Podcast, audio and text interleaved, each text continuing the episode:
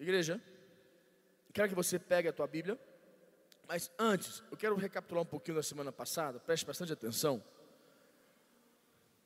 Eu falava com vocês que Deus, eu, tenho, eu creio nisso, Deus tem promessas para as nossas vidas, e algumas dessas promessas que eu busco, que você busca, que todos nós estamos buscando, elas não dependem de Deus mais, mas de mim e de você. Eu tenho buscado em Deus o que, que eu preciso fazer para que essas promessas que eu vejo aqui se cumpram na minha vida, nas nossas vidas.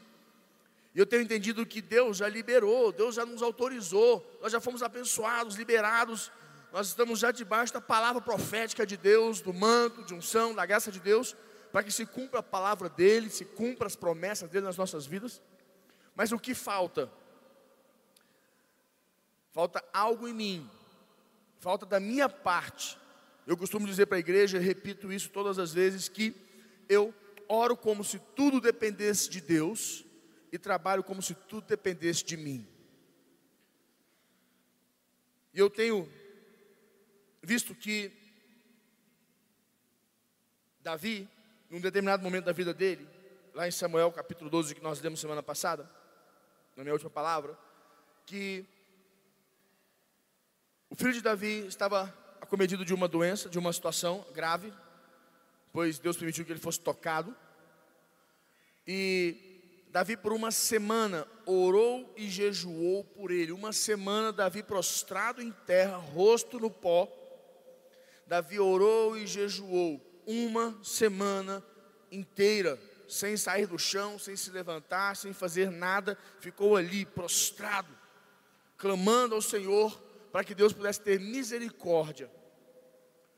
Passou-se uma semana, chegaram os anciões ali preocupados, porque queriam avisar para ele que a criança morreu, e não tiveram coragem, porque se falaram entre eles: olha, se enquanto a criança estava viva, tentávamos lhe falar e não nos dava ouvido, não nos escutava, imagine agora se tentarmos falar com ele, como vai acontecer?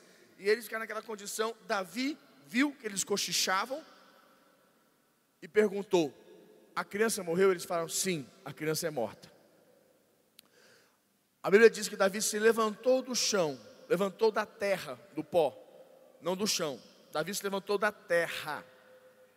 Davi não estava deitado sobre uma cama, Davi não estava deitado sobre um, uma, um, um, um local, sobre um templo, sobre uma pedra, sobre uma, uma, um, um piso. Davi estava deitado sobre a terra. A Bíblia diz que Davi se levantou da terra, quer dizer, Davi se levantou do pó a Bíblia diz que Davi, depois que levantou do pó, ele lavou-se, quer dizer, ele mudou a feição do rosto. Ele lavou o rosto, lavou, tomou um banho, se lavou, mudou a feição dele. Posteriormente, ele se ungiu, quer dizer, buscou força no espírito, ele se ungiu, capacitação. Ele mudou as vestes, autoridade, tirou aquelas vestes velhas, arrancou as vestes velhas, vestiu vestes novas. Davi entrou na casa do Senhor, quer dizer, ele foi para o altar, para a presença de Deus, e por fim ele adorou ao Senhor e foi para casa, pediu pão e comeu. É importante nós entendermos que isso aqui representa algo nas nossas vidas. A Bíblia diz em Provérbios 4, 23, abre aí comigo. Provérbios 4, 23, ele diz aqui assim: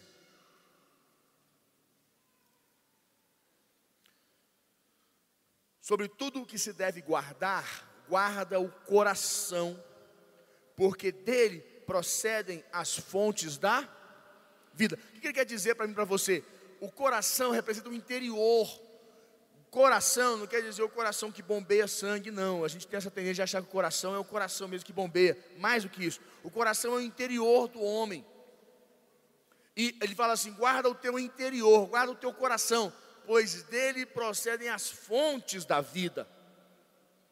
Isso é uma chave para nós entendermos por que, que muitos de nós não geramos novas fontes, novos frutos, por que, que nós não geramos novos resultados, por que, que algumas promessas de Deus não se cumprem nas nossas vidas, porque a nossa fonte está entupida, a nossa fonte, o nosso interior está, a, a, a nosso, o nosso interior está ácido, estéril, não gera uma planta, não gera que gera frutos, fica aquela coisa morta, estéril, ali paralisada.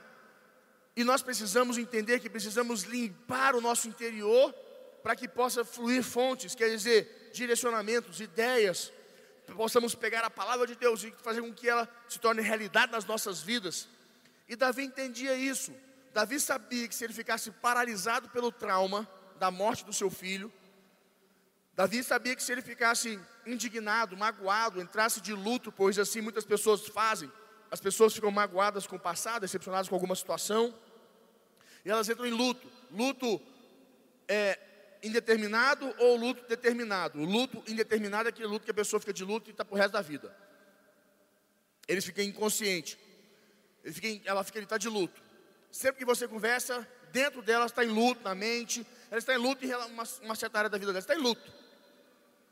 E tem aqueles que ficam em luto de maneira determinada. Não, eu estou um ano de luto, estou dois anos de luto, eu determinei tanto tempo de luto. Tanto tempo. Escute, quem anda com Deus não pode, de forma alguma, exercer condições de luto, pois as promessas de Deus, o tempo, as promessas de Deus precisam se cumprir nas nossas vidas, e o luto bloqueia o céu sobre as nossas vidas. O luto tampa as fontes da nossa vida, que é o nosso coração, nosso interior. O luto torna o nosso interior ácido, para que a palavra de Deus, quando ela entre, não gere frutos. Os traumas, as decepções, as experiências do passado não podem determinar o meu futuro. E Davi, quando se levantou da terra, a Bíblia diz que ele se ungiu, ele tomou banho, ele se arrumou, adorou o Senhor e tocou a vida dele. Os anciões ficaram assim: Que isso? Davi, você está louco? Como é que você faz uma coisa, de, uma coisa dessas? Você, ao contrário, agora seu filho morreu, você deveria se vestir de saco de pano, deveria botar cinza na cabeça, pois é assim a, a, a prática de Israel, quando a pessoa entrava de jejum e, e em luto, em greve, ele fazia todo esse, esse ritual. Davi falou: Não, a criança morreu, não posso fazer mais nada, não tenho condição de trazê-la de volta para mim. Ela não vai voltar para mim, mas eu vou para ela. Quer dizer, ela já está no paraíso. Davi entendia que não adiantaria nada ele ficar ali paralisado. Por isso que ele se ungiu, trocou as vestes, tomou banho, mudou a feição. Ele mudou toda a condição espiritual da vida dele e física diante daquela condição. E foi adiante, tocou a vida dele. E no próximo versículo diz assim: Foi, coabitou com a sua esposa de novo e teve outro filho. Não ficou esperando, não, vamos dar um tempo, vamos esperar. O que acontece? O nosso Deus não é Deus de passado. O nosso Deus não é Deus que vai lá no passado mudar a história. O passado já foi. O presente está aqui. O que nós podemos fazer, porque Deus tem uma aliança com meu, comigo, e eu estou aqui no presente, Deus pode mudar o meu futuro. O nosso Deus é um Deus de futuro por causa dessa condição, porque Ele tem aliança comigo hoje. E eu hoje tenho condições de mudar o meu amanhã. Eu não posso ficar esperando que Deus me dê uma oportunidade, ou ficar lamuriando, ou pensando se algum dia, se pudesse, se tivesse a oportunidade de ir no passado, mesmo que seja em sonho. Nós temos que entender que o passado ficou no passado. Precisamos resolvê-lo, administrá-lo e focar para aquilo que Deus tem para o nosso futuro, pois as promessas de Deus para se cumprir precisa de um solo, de um interior, de um coração limpo. A amargura, o rancor, o ódio, quando entra no coração, cria uma raiz. E a raiz da amargura, ela é devastadora na vida das pessoas daqueles que querem daqueles que não querem, que não conseguem se libertar dela. Faz da pessoa escrava, aprisionada. Ela acredita que está livre, mas não está. Ela fala, mas Jesus me libertou, mas continua sendo escravizada, sofrendo, porque não libertou. Ah, mas conhecereis a verdade, a verdade vos libertará. Sim, se a verdade não criar raiz, não tem libertação. Se o machado não estiver a raiz para arrancar a árvore velha, estabelecer uma semente nova, para que nasça uma nova árvore, não gerar novos frutos. Todos nós conhecemos a história da figueira, nós conhecemos a história das árvores infrutíferas, que não geram fruto. É interessante porque a árvore representa a nossa vida. A árvore não representa a nós, a nossa vida. E algumas árvores ficam estéreis, algumas árvores não geram mais frutos. O machado tem que cortar na raiz, porque não sei se você sabe, mas quando você corta uma árvore, quantos já viram alguns tocos de árvore pela rua aí? E aquele toco de árvore começa a brotar um galho, brota galho, e alguns anos depois aquele galho está enorme, crescendo, fica gigantesco. Por quê? Corta a árvore, corta o ficus, ele corta aquela árvore mas não, cortou, não arrancou pela raiz. Se não corta na raiz, ela volta a nascer. Ela vai nascer infrutífera. Tem que arrancar pela raiz. O mal não se arranca superficial. É pela raiz que se arranca o mal. Para limpar o coração do homem, limpar o interior da gente. E é interessante que eu tenho essa passagem, vou pegar para você aqui, ó. Abra comigo em Lucas, Lucas 13. Lucas 13.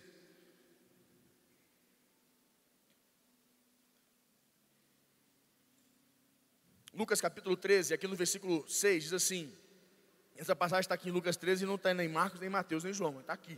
Ela fala assim, 13, 6. Então Jesus proferiu a seguinte parábola: certo homem tinha uma figueira plantada na sua vinha, e vindo procurar fruto nela, não achou. Pois, pelo que disse ao viticultor, há três anos venho procurar fruto nesta figueira e não acho. Podes cortá-la para que esta, para que está ela ainda ocupando inutilmente a terra.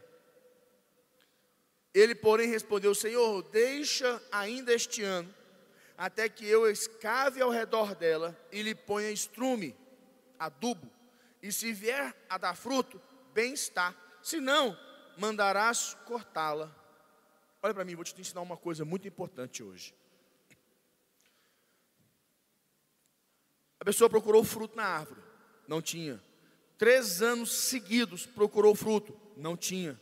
O que ele falou para a árvore? Que ele falou? Corte arranque a árvore. O cara falou: Não, espera. Vou abrir o redor dela, vou jogar uns adubozinhos, vou dar um jeitinho aqui e, e vamos tentar mais um ano. O que, que você acredita que vai acontecer no ano seguinte? Aquela árvore deveria ser muito bonita. Eu não sei quantos de vocês já puderam, tiveram o privilégio de ver uma figueira. Depois você entra na internet e veja uma figueira de verdade, uma figueira grande. É maravilhosa. Figueira. Em São Paulo tem um restaurante chamado Figueira. Dentro dele tem uma figueira, é gigantesca. A figueira, a figueira é, é algo assim fantástico, e é muito bonita, muito bonita, não é aquele figuinho pequenininho, não, aquela figueirinha não, é algo é fantástico, e uma árvore é muito bonita, quando ele falou assim, ele olhou e falou assim, não, calma, eu vou cavar aqui ao redor, vou botar um, um, uma, vou tentar botar uma, uma, um adubo nela, o que vai acontecer daqui ano seguinte? Não vai ter fruto, espera, vou botar de novo, Espera, vou botar de novo. Não, mais um ano, mais um ano, mais um ano. Ia passar três, para quatro, para cinco, para seis, dez anos estéreo. E ali ocupando o solo. Sou eu e você negociando com Deus. Ah, Jesus quer estar à raiz, quer cortar a raiz fora do mal, quer arrancar essa árvore velha que está na tua vida, esse sentimento, essas vontades, essas tranqueiras que você tem. Jesus quer arrancar tudo fora para estabelecer um novo. Você, não, Senhor, calma um pouquinho, dá uma paciência, não, calma, não, calma, não vou tentar, não, espera aí, não, deixa, deixa, deixa eu tentar alguma coisa. Somos nós negociando aquilo que não se tem que negociar, que nós temos que aceitar. Por isso que algumas pessoas ficam magoadas comigo, magoadas às vezes com a igreja, porque nós temos que ser enfáticos, temos que ser diretos. E às vezes as pessoas ficam magoadas, ah, não gostei, fica muito assim, muito, é muito forte, né? Às vezes eu atendo algumas pessoas em gabinete ou em consultório, atendo lá no consultório. E uma, duas, três, quatro, cinco semanas seguidas a pessoa vira para mim e fala, e aquela mesma historinha, aquela mesma ladainha. Quando ela senta na minha mesa e começa a falar, eu não, de novo. Ah, mas, mas como assim? Vai, vai falar a mesma história? Não, mas, é, mas não é a mesma história, é a mesma coisa. Não, não, é não, você está rodeando o toco. A gente fala rodear o toco, né? Na terapia, a gente fala, você está rodeando o toco. Mas como assim? Está rodeando o toco. Você está falando a mesma coisa de forma diferente. Falando as mesmas coisas de forma diferente. O que, que eu faço? Eu falei, o que, que você faz? Eu te pergunto, o que, que você deve fazer? Se for para você vir aqui toda semana pagar caro para ficar, ficar me falando que, e, e, e, e, não tomar decisão, mudar sua vida, você não precisa vir aqui mais não. Ah, mas, mas, mas aí você está sendo muito. Ah, mas aí é assim, não, mas se há. As pessoas ficam magoadas. Sabe o que acontece? Nós queremos que as pessoas transformem, mudem, cresçam. E quando nós queremos que elas cresçam, mexe na ferida, fica magoada, decepcionado, acha ruim, não gosta. É o machado na raiz. Mateus 3,9. Lucas 3,9. Jesus diz: Eis que o machado está à raiz. Põe para mim na aqui. Deixa eu botar para você ver. Lucas 3,9. Quer ver?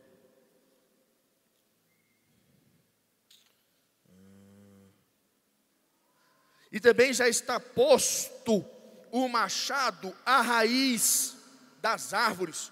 Toda árvore, pois, que não produz bom fruto, é cortada e lançada ao fogo. Alguns dizem assim, mas você viu que ela produz fruto, né? Porque quer dizer, não produz bom fruto, produziu um frutinho ruim. Sabe o que dizer um frutinho ruim? Maldade. É raiz da amargura, produz fruto ruim, fruto inútil, maldoso, fruto que não é proveniente da palavra de Deus. Machado está o quê? Machado está posto o quê, igreja? Machado está posto aonde, igreja? Machado está posto aonde, igreja? Quem é o machado? Quem é o machado? A palavra de Deus. Está posta a raiz, o machado, a palavra de Deus. É o verso no lugar de Jesus, a machado está a raiz. Por que, que o machado está a raiz? Porque o mal se arranca pela raiz, o mal não se arranca superficialmente. Tem pessoas que falam assim: não, mas eu já resolvi isso na minha vida. Não, já deu, já deu, um, já deu um jeito. Cortou a árvore, mas não cortou a raiz. Ela vai nascer de novo. A raiz está ali a raiz está lá dentro, o mal não saiu. Ela vai tentar, vai dar sorriso, vai ficar feliz, vai passar uma semana alegre, vai fingir, mas o mal está ali. No momento da oportunidade, ele vai aparecer e vai destruir a vida daquela pessoa novamente. Eu quero dizer para você, voltando lá para Lucas 13, volta para comigo aqui, Lucas 13. Eu gosto muito quando ele diz aqui assim: então Jesus veio, aí ele fala assim: ele falou, no versículo 7, pelo que disse ao, ao, ao vicultor, há três anos eu venho procurar fruto nesta figueira e não acho, podes cortá-la, para que está ela ainda ocupando inutilmente a terra? Escute, para o que, ela está ainda ocupando inutilmente a terra? Para roubar energia. Uma raiz, uma raiz, o que, ela, que ela faz? Ela se alimenta da terra. A terra é o nosso interior. E a raiz vai se alimentando. E essa raiz vai, vai arrancando, chupando todos os teus nutrientes, toda a tua energia, toda a tua força. Aí você diz assim: Nossa, não sei o que está acontecendo, estou cansado, estou desanimado, estou para baixo. Sabe o que quer dizer? É a raiz de maldade matando você. Põe uma raiz da palavra de Deus, deixa a raiz de Deus entrar no teu coração, que você vai ver a diferença. Você fica animado para cima, cheio de esperança, cheio de fé, pronto, preparado, animado porque a raiz de Deus te projeta para frente, a raiz do mal te projeta para baixo. O que, é que nós temos que fazer? Estabelecer nova raiz, meter o rachado da raiz do mal, arrancar fora, sabe? E lançar uma nova semente, que é a palavra de Deus, estabelecer uma nova raiz e começar a deixar com que ela crie raiz, uma nova raiz na minha vida, para gerar novos frutos no meu interior. E eu preciso entender, e é engraçado porque você pega uma planta, você pega uma planta, eu plantei lá em casa uma, uma, uma um, sei lá o nome daquele treco lá, uma planta lá, dessa altura ela está crescendo, toda semana eu tenho que limpar ela, toda semana eu limpo ela, porque eu, ao redor dela começa a nascer aquelas, aqueles, aqueles matos, aqueles, sei lá como é o nome disso, Aqui é mato, né? Vai nascer no mato, vou lá e arranco. Vai nascer no mato, eu vou lá e arranco. Aí tem uma que o mato entrou para dentro dela e parece que foi na raiz, ela não cresce. E a outra que eu limpo, cresce. Eu fui lá, tive que limpar com a mão, uma por uma, tirar todas as raízes daquele troço lá, arrancar, porque eu estou dentro, dentro, dentro dela. Eu tive que tirar tudo, voltou a crescer. O que acontece? As nossas vidas. A gente limpa, passa uma semana, duas, três, um mês, a gente vai ter decepção de novo, vai ter trauma, vai ter mágoa. Vamos estar sempre limpando. O problema é que as pessoas pensam assim: limpei uma vez, não preciso limpar mais. Fiz uma quebra, não preciso fazer outra. Ah, Deus diz uma vez, não preciso dar mais. Ah, uma vez eu fiz uma oferta, não preciso ofertar mais. Não, eu já perdoei, não preciso perdoar mais. Ah, já me arrependi, não preciso me arrepender mais. Ah, eu já não sei o. É constante, limpando, limpando. Porque a Bíblia diz o seguinte: aquela árvore que produz fruto, ele poda para que ela produza mais o quê? Mais frutos ainda. Quer dizer, podar quer dizer limpar. Limpa até a árvore. Eu limpo ao redor dela e limpo a árvore. E, e interessante que eu fui na chácara de um amigo, ele tem uns hectares aqui perto, e ele, e ele tem um, um, gado lá. E o, e o, e a, o, capim dele está bem, bem fraquinho, bem fraquinho. E a terra eu cheguei na fazenda, ele tinha assim, eu falei, bicho, você tem mais cupim? Você tem, você, essa aqui, a fazenda chama Fazenda Cupim. Ele falou, mas por quê? Eu falei, olha o tanto de cupim que você tem aqui. Ele, é, não, eu tenho que lançar, eu lancei agora aqui, eu lancei calcário e gesso. É um gesso em pó e calcário na terra. Eu falei, o que que deu? Ele falou, nada. Eu falei, credo, não mudou nada. Ele falou, Lucas, mudou nada.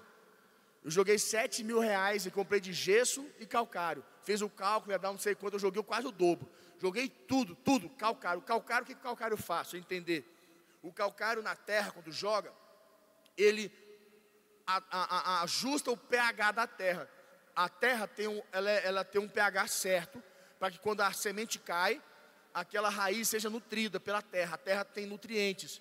Se a terra está ácida, o cupim é sinal que a terra está muito ácida. O cupim é sinal. Você vê aqueles cupim para fora, cheio de, aqueles, de, de, de, de formiga cupim ali, é, a terra está muito ácida. Tem que jogar um veneno, tem que jogar calcário para tratar o pH da terra. Tratou o pH da terra, ele, a, o calcário ele trabalha até 40 centímetros da terra. O calcário fica 40 centímetros para baixo. Depois, ele, depois disso tudo, ele joga ali um gesso em pó. O gesso pega aquela, aquele calcário todinho e trabalha até um metro para baixo, para que a raiz se torne mais profunda. Quanto mais profunda a raiz, mais forte, mais nutrientes ela recebe. E para fora o capim que o animal come se torna mais forte, mais robusto. Certo? Uma moita de capim fica bem forte, bem robusta. Isso alimenta bem o, o, o animal. No Mato Grosso do Sul, na fazenda do pastor Zé Adolfo da Nerinha, os pastores nossos lá, ele coloca, ele, a lógica e, a, e a, o direcionado pela secretaria e o Ministério da Agricultura, da, da, Fazenda, da Agricultura, eles falam o seguinte: é um, um animal por, por, por, por hectare. É assim que é colocado. Aí tem aqueles as pessoas fazem projeto. Ah, preciso fazer um projeto para pegar um empréstimo para minha fazenda. Coloca até uma vaca e meia, um boi e meio por hectare para fazer o um empréstimo.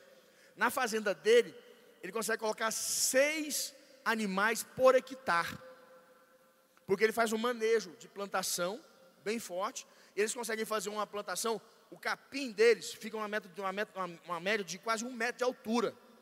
Isso aqui, um metro de altura, bem profundo, bem consistente, porque eles têm todo o manejo, toda uma técnica, são extremamente profissionais. Eles colocam seis animais por é, hectare. O que acontece? É o manejo que eles têm é um dom, é um trabalho que eles sabem fazer muitos anos, desde o bisavô deles. Lá na região, o máximo que colocam é três animais por hectare, coloca seis. Por quê? Sabem trabalhar a terra, sabem trabalhar o solo, sabem administrar. E assim sai aquela capim para fora que alimenta bastante o gado. Assim as nossas vidas.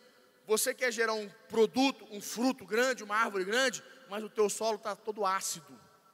Ácido não consegue ter nada, ele está sendo comido. E o que ele diz aqui, o que acontece?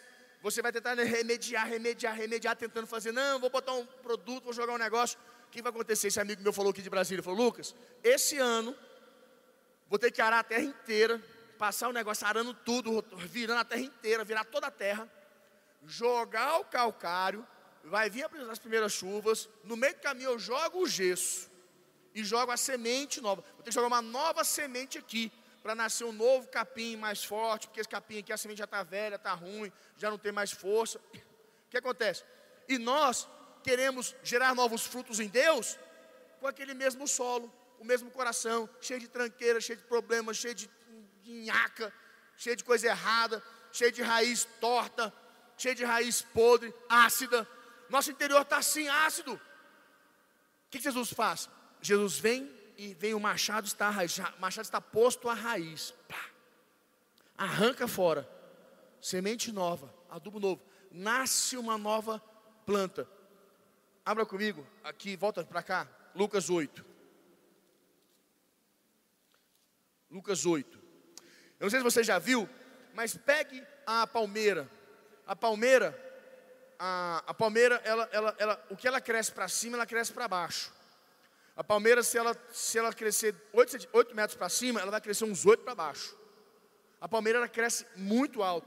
E normalmente a palmeira, quando acontece, nos Estados Unidos tem muita, na Flórida, acontece muito tufão, né, aqueles tufão Katrina, aqueles negócios lá que derruba a casa, arranca tudo. Quando acontece aquilo, o que acontece? As palmeiras ficam todas intactas. Elas não arrancam. Elas ficam ali intactas. Já viu no, no, na praia? Aqueles coqueiros é, ficam ali firme forte e muito vento, porque a raiz é muito profunda.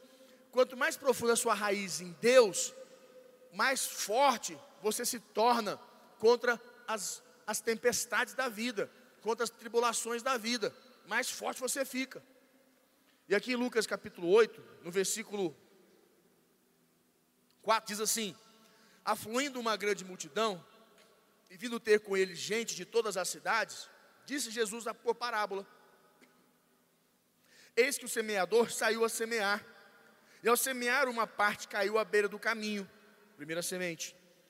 Foi pisada e as aves do céu a comeram. Caiu outra sobre a pedra, e tendo crescido, secou por falta de umidade, segunda semente. Outra caiu no meio dos espinhos, e estes, ao crescerem com ela, a sufocaram terceira semente. Outra, afinal, caiu em boa terra, coração. Cresceu e produziu a cento por um. Dizendo isso, clamou: Quem tem ouvidos para ouvir, ouça. Olha para mim, vou te contar uma coisa. Quando você lança uma semente, uma semente, quantas estações nós temos no ano? Quatro estações. Uma semente precisa passar por quatro estações para sobreviver. E nós entramos na igreja e queremos que a palavra de Deus construa algo nas nossas vidas da noite para o dia. Não se constrói uma vida com Deus da noite para o dia. São estações que você vive. Uma raiz nova que você quer construir, uma árvore nova que você está construindo no teu interior, uma nova fonte. É, são estações que você precisa passar. Vai vir calor, vai vir sol, vai vir vento, vai vir chuva, vai vir, vai vir, ou, vai vir isso, vai vir aquilo outro, vai vir, vai vir estações. São, são condições para você se adaptar, se ajustar, se organizar, para você aprofundar sua raiz. Se você não se adaptar, se você não se ajustar, não, não vencer as estações, você morre. E é interessante que agora ele fala aqui assim no versículo, você viu aqui? Quatro, quatro sementes lançadas para construir novas raízes. Porque não sei se você entende, mas toda semente precisa gerar uma raiz.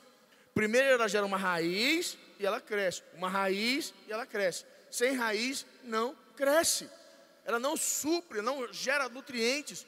Tem até que agora muitas pessoas estão plantando agora o agro, a, a, a hidropólito, né, que é os, é os, os, é os as plantas lá, a, alface, agrião, tudo na água mesmo assim tem raiz, porque eles jogam a, a, os nutrientes, tudo que ela precisa na água, e a raiz absorve da água. A nossa raiz tem que ser a coisa mais, a, uma das coisas mais importantes das nossas vidas.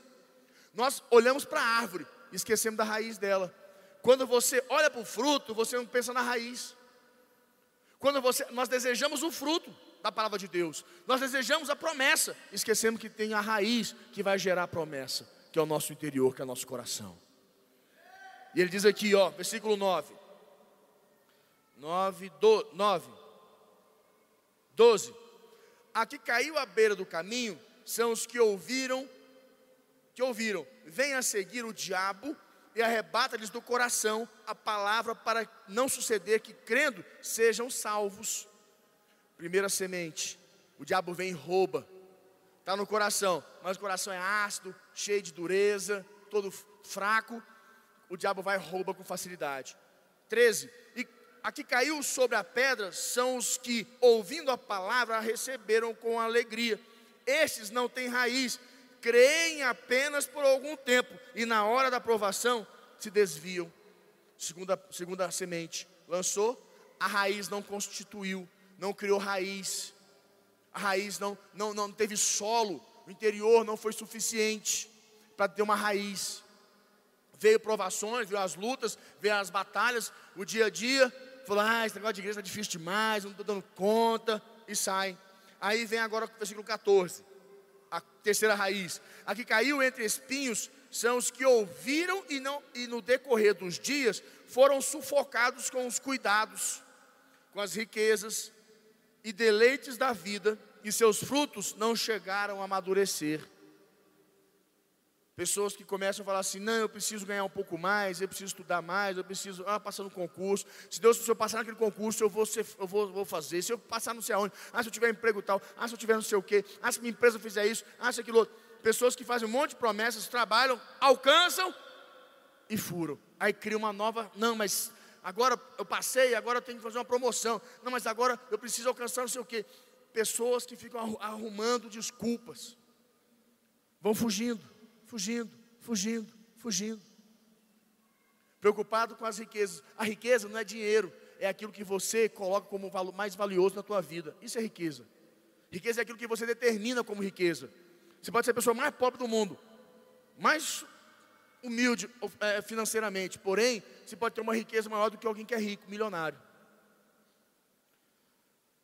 15, 15 e último, fala aqui a última semente. A que caiu na terra, na boa terra, no, interior, no coração, no interior correto, são os que, tendo ouvido de bom e reto coração, quer dizer, um coração reto, um coração alinhado, ajustado, puro, sem acidez, sem amargura, sem rancor, um coração que está pronto, reto quer dizer pronto, retém a palavra, quer dizer, retém ela, e estes frutificam com perseverança, quer dizer, constantemente, constitui raiz.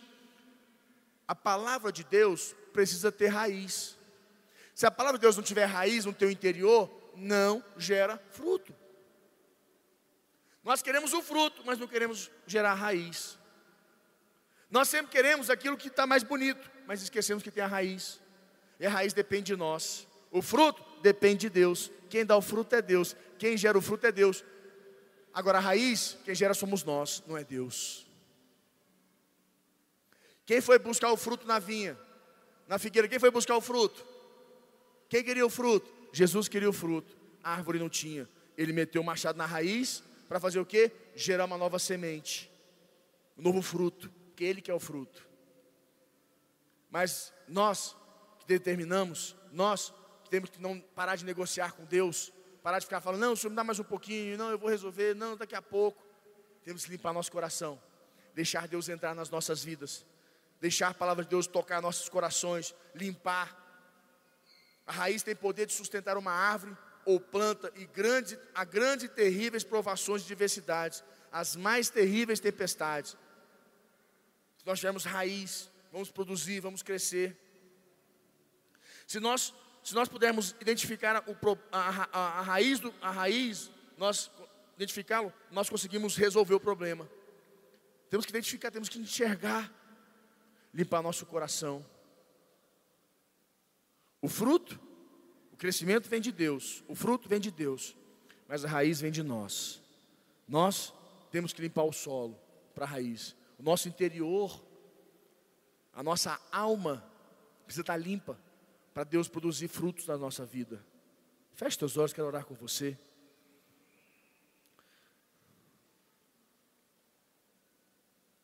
Meu tempo acabou. Mas daqui você pode começar a pensar quantos que área, que área da tua vida você precisa gerar um novo fruto, uma nova raiz, você precisa construir, se é no teu casamento, se é na tua vida profissional, financeira, se é com os teus filhos. Como é que está isso? Onde é que você precisa gerar? Feche teus olhos, escuta tua cabeça, eu quero orar com você. Senhor, Tu és o nosso Deus e o nosso Pai. Tu és poderoso. Nós temos uma aliança com o Teu altar. E Pai, nós não vamos permitir. Eu declaro agora em nome de Jesus que toda raiz do mal, toda raiz, Pai, de amargura, de ódio, de rancor, toda raiz de traumas, toda raiz de experiências negativas, toda raiz, em nome de Jesus, está posto o machado a esta raiz agora, vai arrancando essas árvores, essas, essas raízes podres. Meu Deus, começa a alinhar agora o coração dos teus filhos, o interior dos teus filhos pois do interior produz, procedem as fontes da vida. Senhor, Tu és o nosso Deus e o nosso Pai. Eu declaro em nome de Jesus que o Senhor estabelece um novo tempo sobre a tua igreja. Aqueles, Pai, que estão estagnados, parados, aqueles que estão presos, aprisionados, Senhor, aquele que está debaixo de escravidão, aquele que seu coração está ácido, duro como uma pedra, aquele que está, meu Pai, preocupado, aquele que está com as preocupações desta vida, cheio de conflitos. O Senhor começa a limpar agora o seu interior, estabelece o machado à raiz, vai arrancando na raiz, Pai com os teus anjos ministradores. Vai estabelecendo teus projetos, teus sonhos. Dá força interior para os teus filhos. Receberem de bom grato e coração reto a semente de hoje. E para produzir frutos com perseverança, constantemente. Toda igreja diga assim comigo, toda igreja com a mão do coração diga assim, Senhor Jesus, nesta noite, eu te recebo como único Senhor e Salvador da minha vida. Perdoa os meus pecados. E Pai, esta semana me revela, traz revelação, toda a raiz do mal que opera na minha vida e que eu possa arrancá-la, que a tua palavra tire ela da minha vida dos meus caminhos, em nome de Jesus.